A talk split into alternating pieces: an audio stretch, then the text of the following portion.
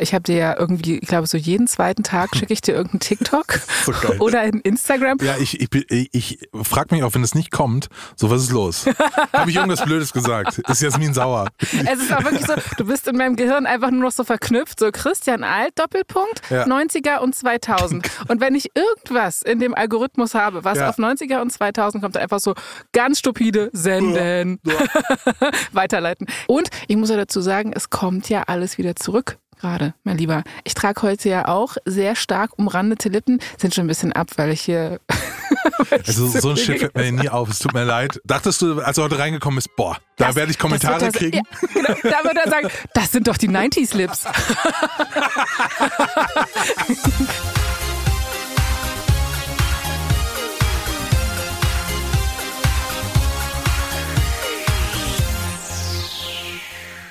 Ja, schön, dass ihr mit uns abgebogen seid in Richtung Nullerjahre. HDGDL ist der Podcast über all die Fragen, die offen geblieben sind, was diese wirklich wilde Epoche angeht. Ja, und es sind Fragen, die uns seit unserer Kindheit verfolgen. Ähm, wir sind übrigens Jasmin Polat und Christian Alt.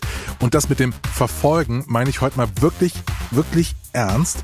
Und zwar, Jasmin, welche CDs sind bei dir gelaufen damals im Kinderzimmer, als du so zehn warst oder so? Als ich zehn war, ja, da war wahrscheinlich wirklich schon Cher irgendwie im CD-Player und Britney Spears, glaube ich auch.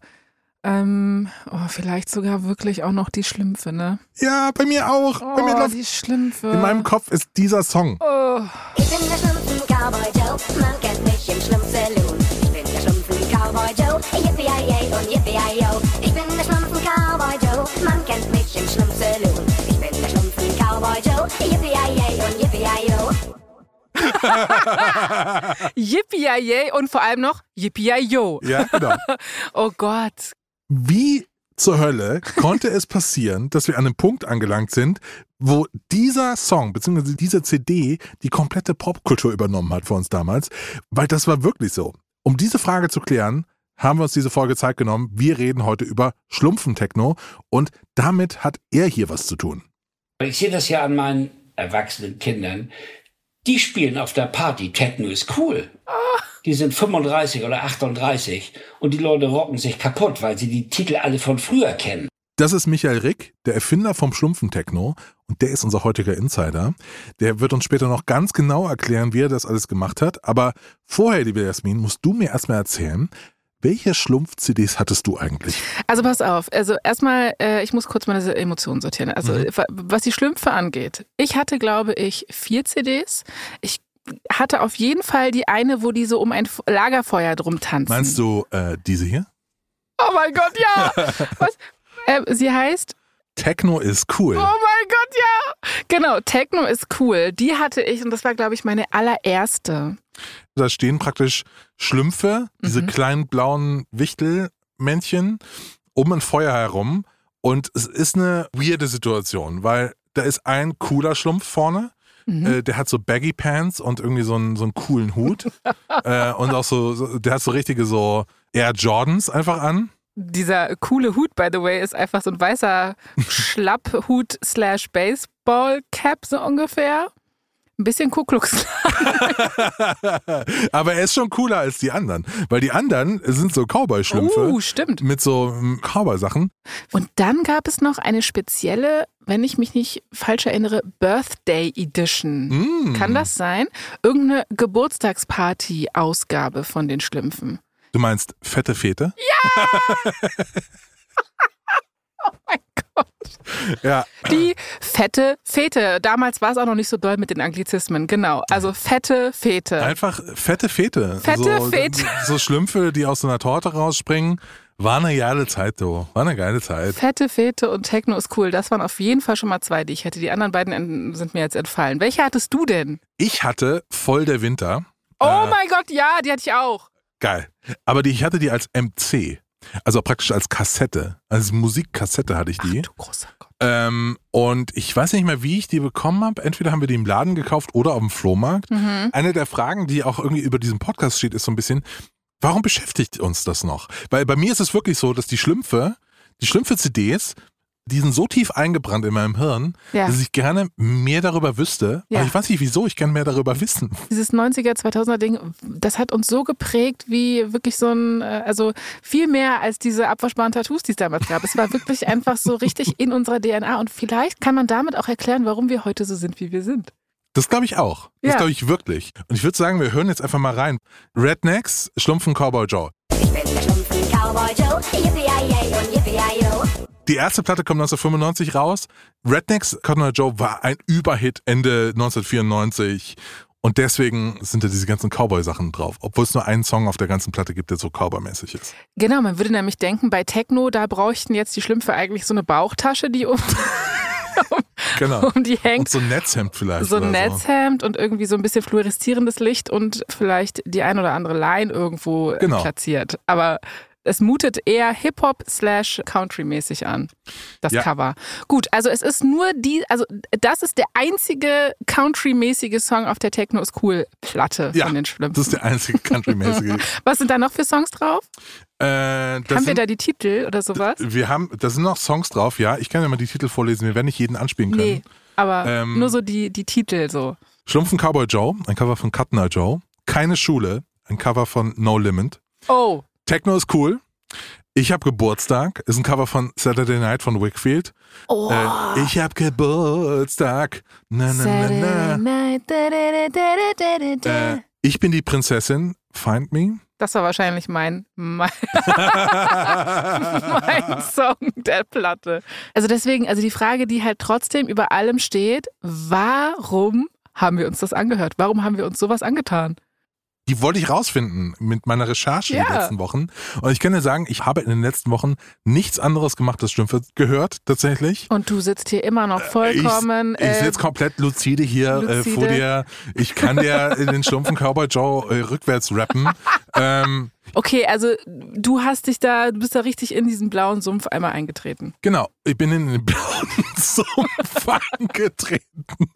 Und ich kann dir sagen, dass diese Geschichte, die hat wirklich alles, ne? Ich habe den Typen gefunden, der den Soundtrack unserer Kindheit geschrieben hat. Und was der zu erzählen hat, erzähle ich dir später. Aber erstmal müssen wir uns kurz um die Geschichte der Schlümpfe an sich kümmern, weil auch da ist jede Menge weird. Also die Schlümpfe werden 1958 erfunden vom belgischen Zeichner Peyo und die Comics, die es zuerst sind, sind dann auch in Deutschland so ab den 60ern super populär. Es gibt dann in den 70ern den ersten Schlumpfen-Film sogar und auch den Schlumpfen-Song. Und den kennst du wahrscheinlich, oder? Ähm, ja, aber bitte stimm du ihn nochmal an. Der Schlumpfen-Song geht ja so, sagt mal, wo kommt ihr denn her? Aus Schlumpfhausen, bitte sehr. Genau. Der Song ist in Deutschland und in Holland auf Platz 1 äh, der Charts 1977. Aber der Typ, da habe ich irgendwann mal so einen Random Fact, oder der war irgendwie auch so bekannt, der Komponist von diesem Schlumpfsong, oder? In- Vater Abraham heißt er. So. Äh, Vater Abraham, ein niederländischer Sänger. Und dieser Song läutet so ein bisschen die Hochzeit der Schlümpfe ein, weil das ist dann so die Ende der 70er bis in die 80er. Hanna-Barbera, also eins der krassesten Animationsstudios der Welt, machen dann diese Schlumpf-Serie, Mhm. wo auch so dann Figuren wie Gargamel dann auftauchen. Also das, was auch in den 90ern dann auf Super RTL lief, Ja. das wird in den 80er Jahren gezeichnet, aber wir kennen praktisch nur noch die Wiederholungen davon. Also Okay. dieses OG-Schlumpfding äh, ist in den 80ern. Es gibt sehr, sehr viele Schlumpftheorien, ist mir aufgefallen. Und zwar, Schlümpfe sind antisemitisch, ist eine davon, Mhm. weil Gargamel eine angeblich jüdische Karikatur sein soll. Seine Katze heißt Asrael, da ist es ja nicht weit zu Israel. Also so? bei aller Liebe, also ich bin ja auch, äh, ja, Es soll aber also auch anders. Äh, Es soll aber auch kommunistische Propaganda sein, Oh. sagen manche, weil die Mütze von Papa Schlumpf ist sehr rot. Das und die ist haben da so so, so ein utopisches Ding, so ein, äh, wo die da leben. Äh, es gibt aber auch eine Theorie, dass die Schlümpfe einfach hardcore racist sind, weil Ku Klux Klan, ja, eben. die haben auch alle weiße Kappen Ja. und dann äh, hat der, der, wie heißen die, der, der Grand Wizard von so einem Clan, Mhm. der hat aber eine rote Kappe auf. Also auch da. Äh, das ist ja wohl ehrlich gesagt am plausibelsten. Das wird mir jetzt aber auch gerade ein bisschen übel, wenn ich daran denke, wie ich sie abgefeiert habe.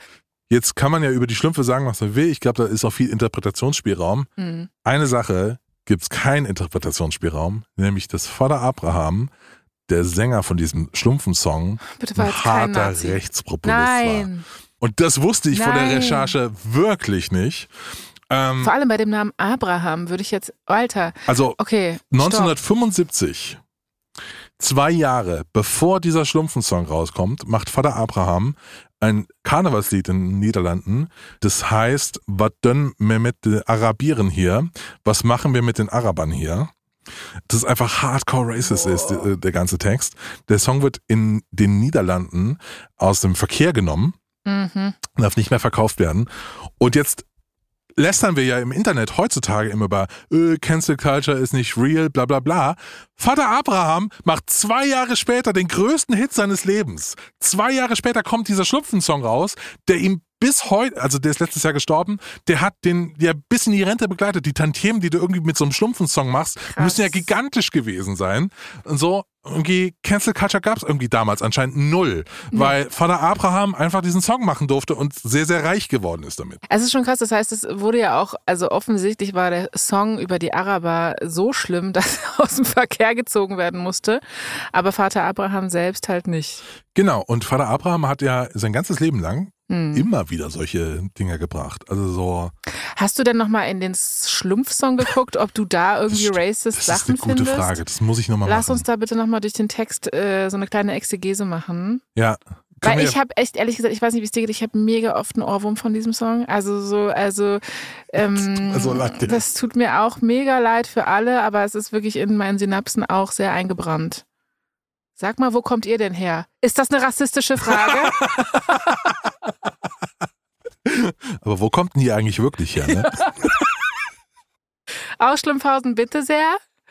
Mhm. ja, aha. Mhm. Da gucke ich jetzt auf jeden Fall mit Side-Eye drauf. Ja, genau. Bombastic Side-Eye, Vater Abraham. Genug des Nebengeplänkels. Wir sind jetzt wieder in den 90ern, ja? ja, Es ist eine Zeit, wo eigentlich ja wieder alles mal wieder kurz gut werden könnte. ja. So der Kalte Krieg ist vorbei, Mauer ist weg, Globalisierung, Mhm. alle machen Party, Wohnungen sind günstig. In Techno ist cool. Techno ist cool einfach damals. Und in Holland hat jemand eine Idee. Und zwar ist die Idee, warum machen wir nicht nochmal eine CD mit unseren Schlümpfen? Im Originalsong hat ja Darth Vader Abraham die Schlümpfe so ein bisschen eine verzerrte Stimme gegeben. Sie hat sie einfach so hochgepitcht. Ja. Und das heißt, du könntest ja eigentlich eine CD machen, irgendeinen Sänger reinstellen, die Stimme hochpitchen, du kennst die Person eh nicht mehr und einfach sagen, das ist ein Schlumpf jetzt. Easy. Muss niemanden bezahlen. Ja, kannst einfach so stimmt. Background-Sänger bezahlen. Ja. Also probieren die Holländer das aus und benutzen moderne Popsongs als Vorlage. Und ich habe dir mal ein Beispiel mitgebracht. Hören wir jetzt mal rein.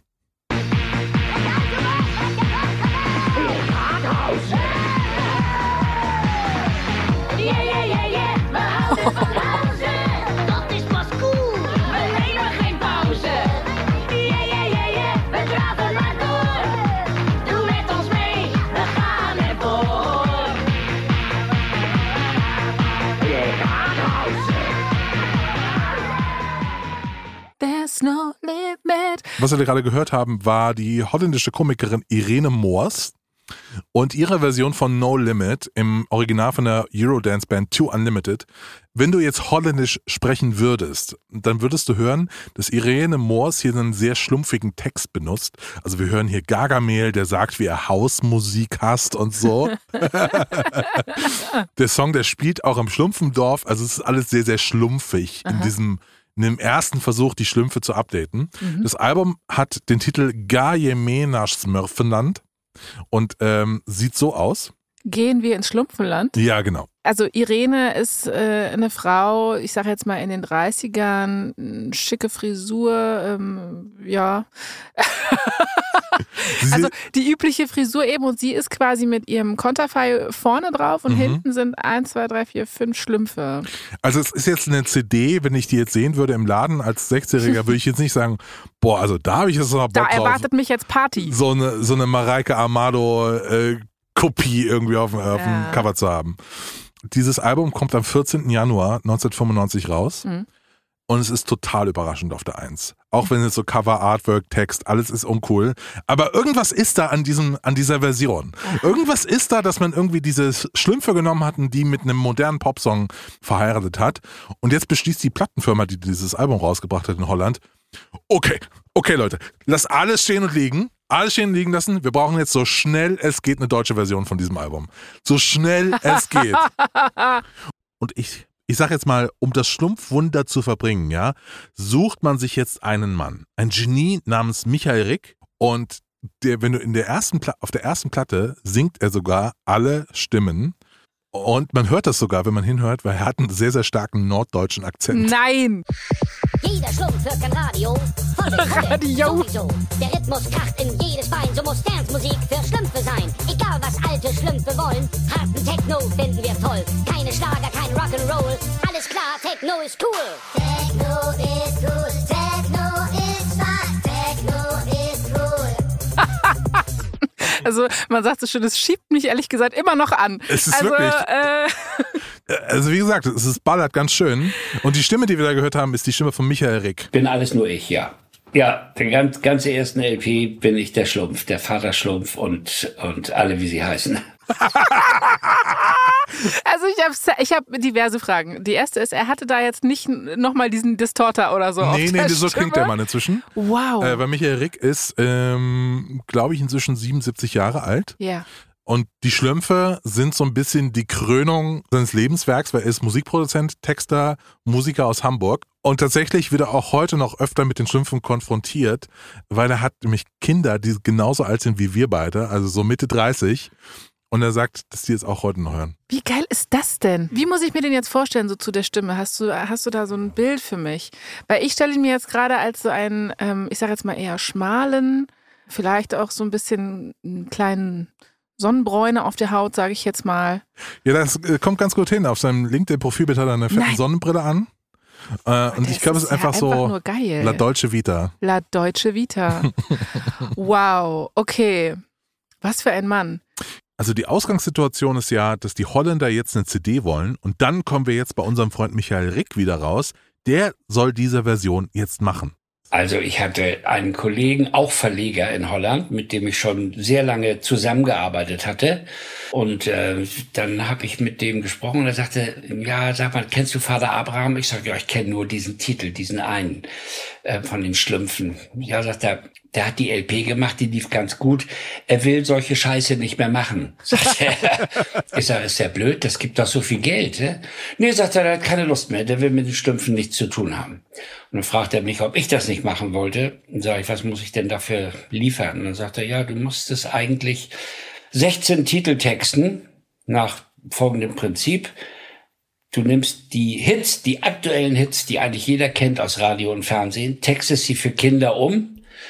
Dann produzieren wir die Playbacks und du kommst und singst uns die LP ein. So habe ich kein Problem. Gut, bin ich also rüber nach Holland, habe die Texte gemacht, wurde alles abgehakt.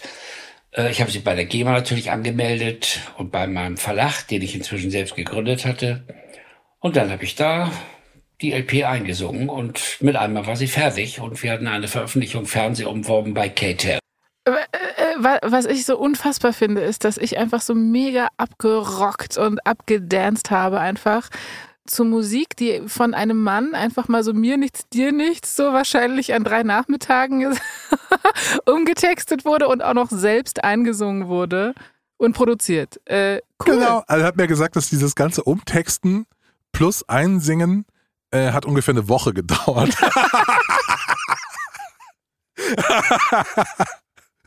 Es ist wirklich, es ist so, warum, warum geben wir uns so viel Mühe, Christian? Tun wir doch gar nicht. Ja, okay, das stimmt. Ähm, Ja, das- das- das- eine Woche. Und dann kann der von einer Woche so lange leben und auch alle gehen so voll ab. ja, Kannst halt äh, meinetwegen Tupac Shakur sein oder irgendwie sonst wie tolle Lyrics Scheiß schreiben. drauf. Draufgeschissen, ja. draufgeschissen, einfach, muss einfach zur richtigen Zeit am richtigen Ort sein. Ich habe ihn gefragt, wie geht man an so ein Projekt ran? Äh, Michael, erzähl mir mal Und dein Prozess. von deinem Prozess. Wie geht man in so eine Schlumpfenwelt rein? Hm. Das habe ich ihn gefragt. Ich habe mir natürlich gekauft, was es an Material gab, um zu sehen, wer darf in Geschichten vorkommen, wer sollte vorkommen. Und dann war mir klar, welche Hauptfiguren da sind, die immer mal genannt werden mussten, aber war auch nicht so wichtig. Im Grunde genommen waren es die Stimmen, die technisierten Stimmen auf Schlümpfe. Und das war's. Und das Und war's. das war's. genau.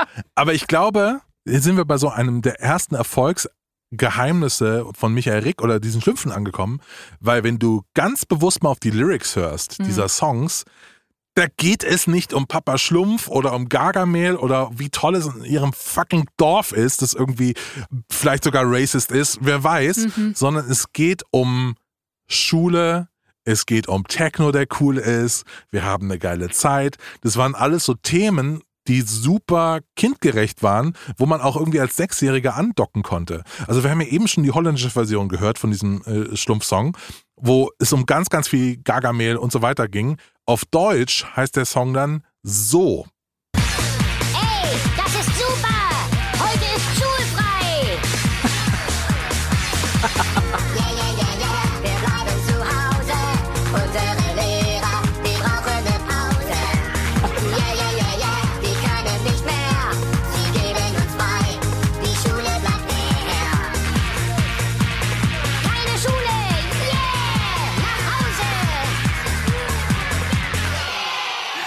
Ich finde das so geil, diesen nordischen Dialekt, den höre ich jetzt einfach überall raus, weil du ihn einmal angesprochen hast. So, nach Hause!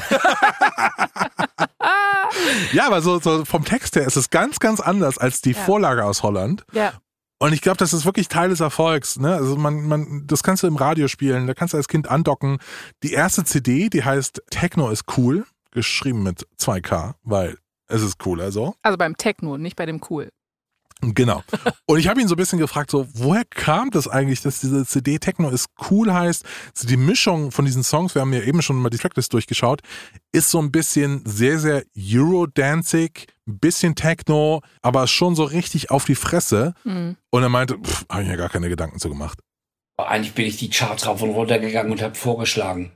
Das war nur eben die Charts rauf und runter, aussuchen, sehen, dass ich die Textrechte bekomme und dann konnte ich anfangen zu arbeiten. Ich finde ich find das so krass. Ich meine, so pragmatisch muss man halt auch erstmal an Kunst, was es ja im Endeffekt doch auch ist, wir Ja. können es ja Kunst nennen, äh, rangehen, ja? Also das ist einfach mal so richtig schön dumm. Ja, Also nicht dumm, sondern halt so, wie sagt man? Mir fehlt gerade das Wort. Ähm, ich finde es effizient. effizient, aber halt auch jetzt nicht so krass durchdacht. Ja, es ist, es ist nicht verkopft. Also, ist, so, verkopft war das Wort. Es ist nicht verkopft. Und ich meine, am Ende des Tages äh, erzielt er ja auch das, was er erzielen will. Und jetzt aber noch mal ganz kurz für mich, damit ich das verstehe, war das denn dann schwierig, diese melodischen Sachen zu bekommen? Das habe ich irgendwie nicht gecheckt. Äh, nee, also er war für alles zuständig, was mit Text und äh, Singen zu tun hatte. Mhm. Diese ganzen Playbacks, die wir Mhm. hören, die haben so Studios nachgebaut. Und damals war es ja so in den 90ern, du hast ja eh super viele kleine Studios gehabt, die auch für diese ganzen Eurodance-Sachen produziert haben. Und die Leute in Deutschland, die waren einfach saugut, diese Playbacks zu produzieren. Also er meinte, äh, der hatte da so Spezies gehabt, die haben, die haben da in ihren Rechnern gesessen und irgendwie Fader gezogen oder so, keine Ahnung. Und die haben das genauso klingen lassen wie das Original. So, das wäre einfach möglich gewesen. Krass. Und aber das war dann rechtemäßig. Äh, Das mussten sie alles einholen. Die haben, die die haben das alles geklärt. Die haben einfach. das Ja. alles geklärt. Die haben alle auch mitverdient. ja, Ähm, geil. Okay. genau. Okay, aber ich stelle mir gerade einfach nur so vor, wie Hathaway einfach diese Anfrage bekommt von Schlümpfe. Das Ding ist, dass diese ganzen Texte, die er da geschrieben hat, die mussten nochmal abgenommen werden. Von, Von? den Labels und den Künstlern eigentlich. Deswegen Ah. musste er seine Gaga-Texte nochmal rückübersetzen ins Englische. Und dann so praktisch, ich bin der Schlumpf von Cowboy Joe, man kennt mich im Schlumpfsaloon, ich bin der Schlumpf von Cowboy Joe, yippee und yippee Das musste er dann irgendwie auf Englisch übersetzen und an Rednecks schicken, damit die sagen, ja, okay, Kannst du machen. kannst du machen. Ich bin der Schlumpfen Cowboy Joe, yippie und yippie Ich liebe ja Rednecks sowieso, also so äh, die Band. Ach so, ich dachte die so als Kultur. Ist. Nein, nein. Also Rednecks, die Band, finde ich schon, schon hardcore geil trashig. Weil Gibt's was, die noch? Gibt's die noch? Gibt's die, Die- noch? okay. Okay. Ganz kurzer Side Note zu, zu, zu äh, Rednecks, alles, was ich zu Rednecks erzählen kann, ist, die gibt es noch, aber die wurden irgendwie vor ein paar Jahren von so einem, ich glaube, schwedischen Investmentfonds gekauft. Und seitdem sind die so Sind die Rednecks. Ja, sind, sind die so austauschbar. Ja. Und sie sind eigentlich nur so ein, so, so ein Konstrukt noch, wo mit den Musikrechten und mit, dem, mit den Songs Geld verdient wird. Und manche treten nur noch auf. Aber auf der Webseite von Rednecks, ich habe es vor ein paar Tagen probiert, da ging es leider nicht. Aber bis vor kurzem war es so, wenn du auf die Webseite von Rednecks äh, gehst, kannst du die ganze Band und alle Rechte an allen Songs kaufen für 10 Millionen Euro. Oh Gott, liebe Grüße. Wollen die vielleicht mal in den Podcast kommen? ja, vielleicht, weil Rednecks hatten ja eine Trilogie. Sorry für die Side Note, aber Mm, äh, wir sind jetzt da. Ich möchte alles. Hatten eine Trilogie. Cotton Eye Joe, ja. It hadn't been for Cotton Eye Joe, I'd been married a long time ago. Where did you come from? Where did you go? Where did you come from, Cotton Eye Joe? Dann hatten sie einen Song, der heißt The Way I Made.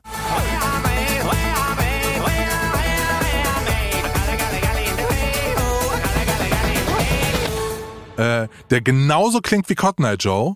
Und dann hatten sie noch Old Pop and an Oak, einen dritten Song, der genauso klingt wie die anderen beiden. Oh, poppin' I know, poppin' I know. Once you can hear Sucklingo show. But I ever gonna see my old poppin' I know. You ever gonna see so poppin' and smoke. Du, die haben da einmal die Formel rausgefunden und die haben sie einfach totgeritten bis zum Ende. Das ist wirklich, wirklich krass. Also ich hatte Ja. so eine, eine große, äh, so eine, so eine kapitalistische Faszination mit der Band Rednecks. Hm. Weil das musst du auch erstmal schaffen. ja, okay. Anyway, was ich gerne mal kurz, ich würde gerne mal kurz ein Gedankenspiel mit dir machen, Jasmin. Mhm. Und zwar, jetzt stellen wir uns mal vor, Leute würden zu uns kommen und sagen, Jasmin, Christian, ich brauche dringend eure Hilfe. Wir wollen ein Album machen, nicht mit den Schlümpfen, sondern irgendwas Cooles, was gerade aktuell ist, sondern wir wollen ein Album mit der Paw Patrol machen. So, die Paw Patrol, die kriegt jetzt das Schlümpfe-Treatment. Die Paw Patrol soll singen, ja. Mhm. Du musst eigentlich nur aktuelle Hits nehmen und für die Paw Patrol umtexten. Mhm. Wie schnell würden wir beiden das hinkriegen, dieses Album zu machen? Gib mir ein, ein ganzes Album. Wie Mhm. viele Songs drauf? 16. Gib mir zwei Tage. Denn was du nicht weißt, Christian, ich bin natürlich komplett drin bei Paw Patrol. A-Cap gilt natürlich auch für Paw Patrol, muss man das. Nein, also ich bin total drin bei Paw Patrol und was würden wir dann jetzt da nehmen? Was haben wir denn jetzt gerade?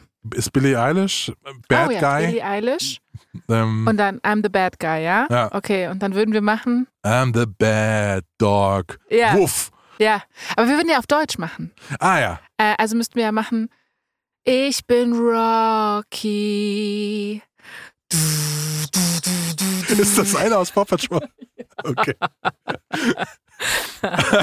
Und dann, äh, gut, Billie Eilish hat jetzt ehrlich gesagt auch nicht so viele Lines, fällt mir gerade Ja, das auf. stimmt. Die Lyrics sind Das eigentlich so schon. vier Zeilen. Ich dachte an sowas wie, ähm, Ja, da ist jetzt natürlich ein Vorsprung. Ich mache bis Also- morgen eine fertig. also, also stell dir vor, du könntest ähm, Nina Chuba, Wildberry Lillet umtexten in Ich stoß mir den C.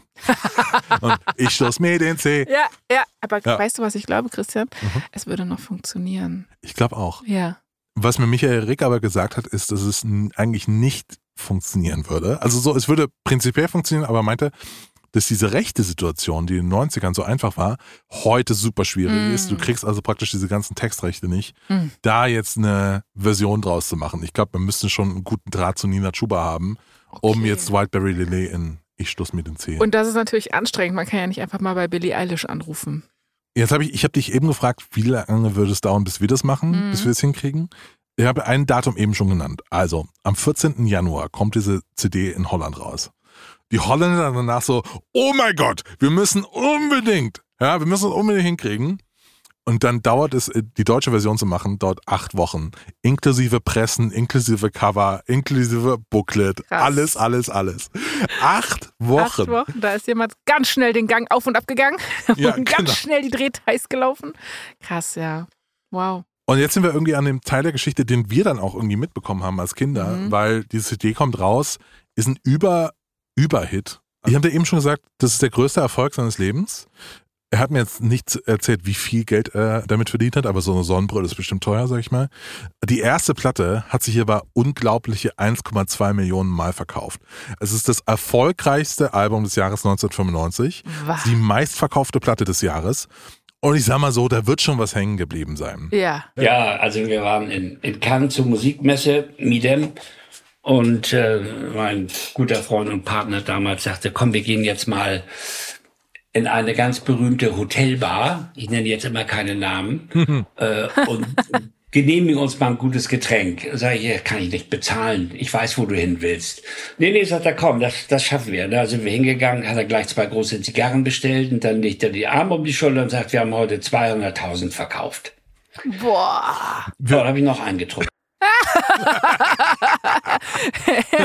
ja, relatable. Oh, 200.000 an einem Tag. An einem Tag, das ist irre. Das war wirklich ein unglaublicher Erfolg. Also es war die erste Sache, die mich irgendwie überrascht hat an dieser Recherche, weil ich dachte halt schon, ja, okay, Schlümpfe sind schon a thing, so. Ja. Und Schlumpf-CDs waren a thing, aber meine Fresse. so ein Ding. Und vor allem, also wie gesagt, das war so ein bisschen so der heilige Gral, den auf der Party zu haben. Und jetzt stellen wir fest, das hatten wahrscheinlich sehr, sehr viele. Was heißt wahrscheinlich? Müssen ja sehr, sehr viele Ja. gehabt haben, wenn es 200.000 Mal an einem Tag über den Ladentisch geht. Ich habe ein Zitat aus einem Interview mit Paul Kalkbrenner, der bekannte DJ.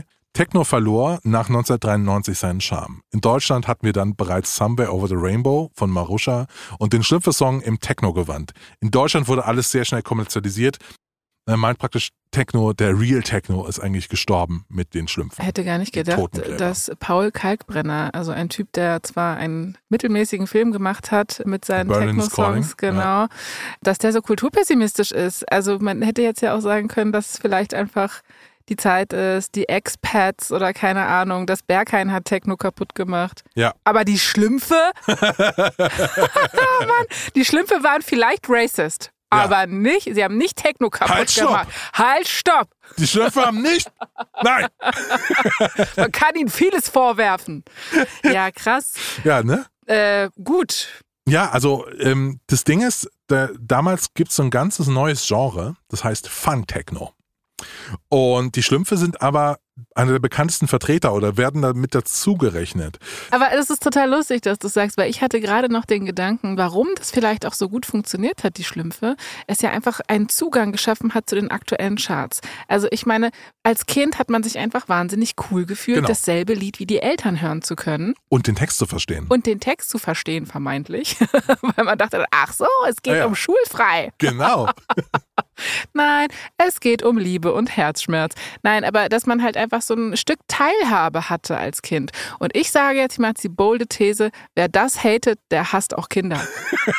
Teilhabe. Also you either, you either get it or you don't, sag ich mal. Ne? Man ist drin oder draußen. Man ist drin oder draußen und ist es so der ganze Vibe Genau. Mitte der 90er echt so war, auf so Blödeltexte zu stehen, weil die deutsche Popmusik war damals voll mit Quatschmusik. Ich wollte gerade sagen, was ist denn mit Die- Otto Walkes? Die Doofen, Die Doofen. ja. Mief beim Oh selben mein Jahr. Gott. Selbes Jahr. Aha. Ah, Oh Gott, das war ein Die Prinzen. Äh, du musst ein Schwein sein, übrigens auch produziert von Michael Rick. Äh. Wow, der äh, wirklich, wow. Stefan Raab. Und halt so charttaugliche Party-Techno wie Scooter, I Want to Be Happy und so weiter und so fort. Genau, also dieses ganze Genre heißt damals Fun Techno und es war einfach so ein, es war einfach ein Vibe, der hat in die Zeit gepasst. Also ich muss jetzt nicht irgendwie mit Francis Fukuyama kommen, der damals ja in den 90ern gesagt hat, das ist Ende der Geschichte. Aber es war damals, glaube ich, so ein Gefühl von losgelöst sein, Freiheit, Spaß, let's fucking go.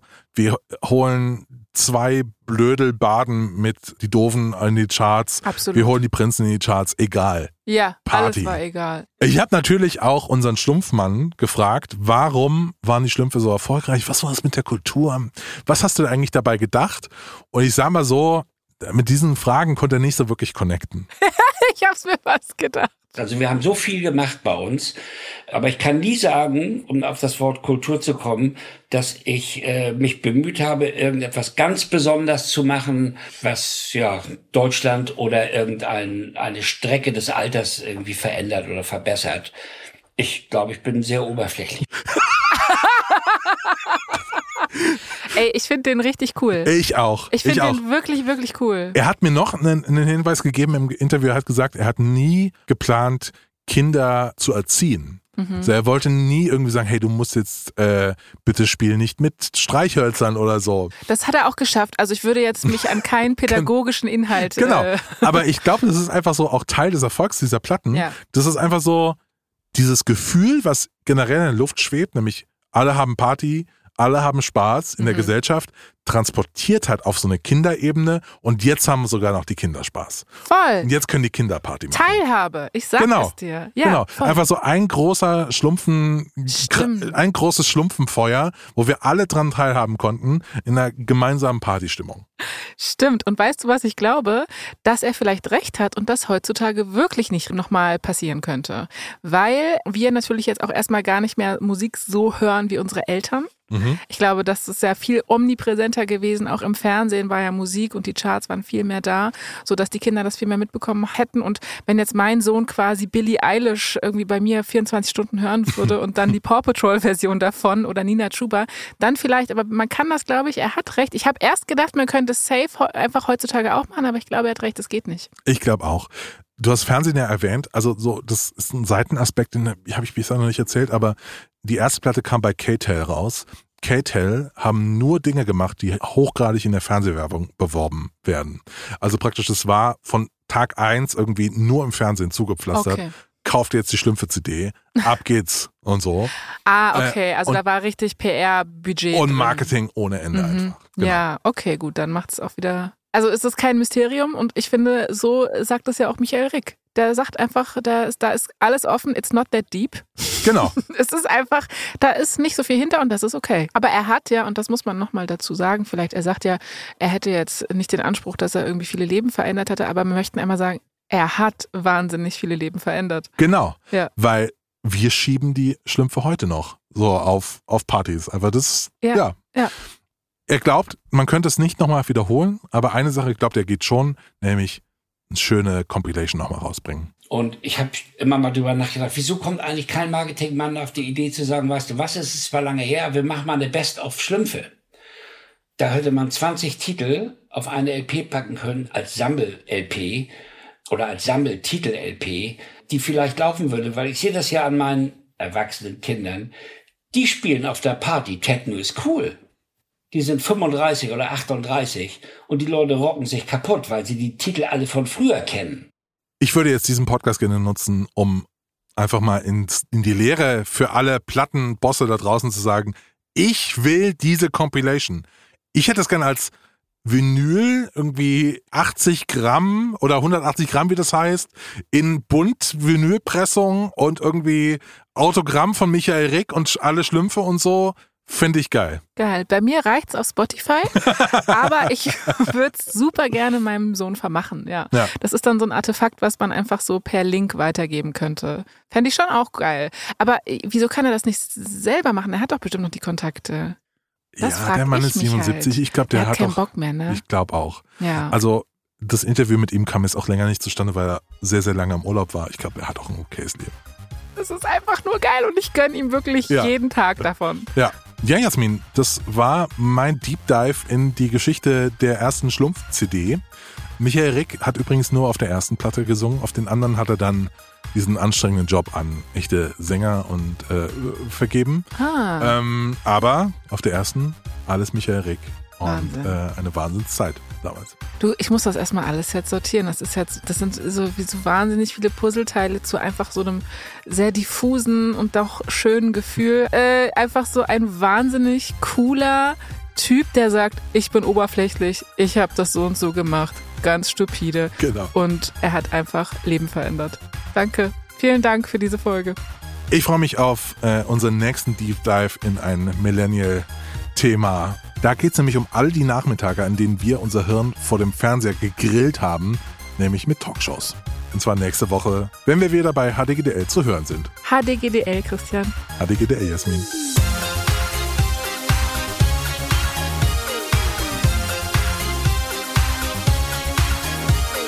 HDGDL ist ein Kugel und Niere Podcast mit Jasmin Polat und Christian Alt. Zum Team gehören außerdem Johanna Wader, Dennis Kogel, Stephanie Buchholz, Sharika Tetig und Elisabeth Fee.